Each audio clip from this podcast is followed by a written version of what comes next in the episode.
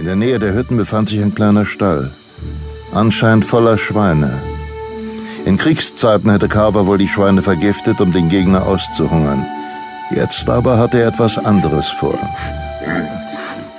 Na, ihr süßen Kleinen, los, lauft zu euren Kollegen. Entschuldigung, wollte euch nicht beleidigen.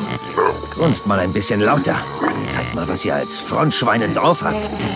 Los, lauter. Ihr wollt wohl nicht auf mich hören, was? Okay, dann eben so. Carver donnerte einem der Schweine die Faust in den Rüssel. Entsetzt quiekend und von der Wucht des Schlages leicht schwankend, rannte das Tier in panischer Angst davon und die restliche Meute tat es ihm gleich. Scheiße! Die Wildschweine sind los! Unser Essen macht sich aus dem Staub! Ich brauche Hilfe! Wir müssen sie wieder einfangen!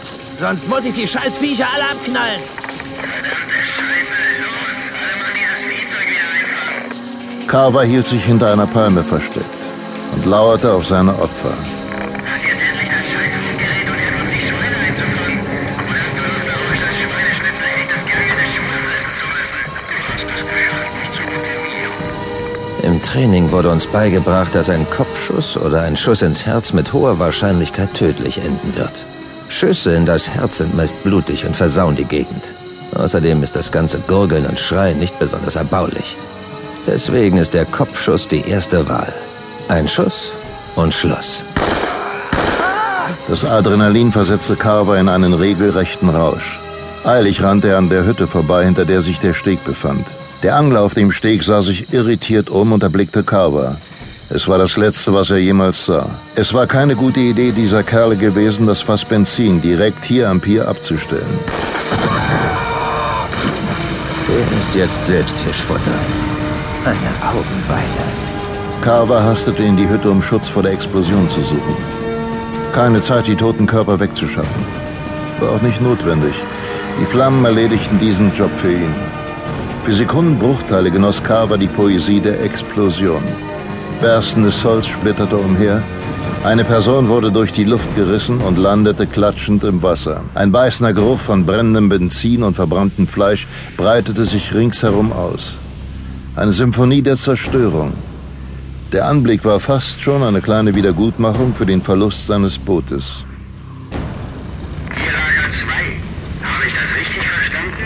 Euch sind die Wildschweine durchgebrannt? Bei euch geht's aber mächtig ab. Erst fangt ihr Schuhe und jetzt noch das. Sag mal, was ist denn bei euch los? Wir hören Explosionen und Schüsse. Kommen die von euch? Tu mir einen Gefallen und halt erstmal das Maul. Wir schießen die Viecher erstmal über den Haufen. Das kann eine ganze Weile dauern. Ich muss los. Ach, und einer der Idioten hat aus Versehen ein Benzinfass getroffen. Wer spricht da eigentlich? Hater? Fox? Nein, Obelix. Und der muss jetzt Wildschweine jagen. Na dann viel Spaß. Das wird dem General nicht wirklich gefallen. Dem General wird heute noch viel mehr nicht gefallen.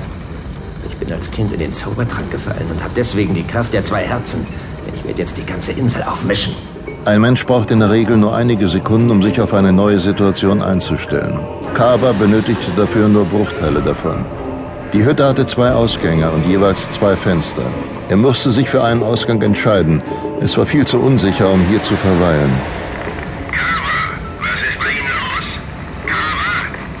Kein Ton. Kein Ton, kein weiterer Schuss, aber nur vier Tote. Ich denke, jetzt gibt's gleich Probleme.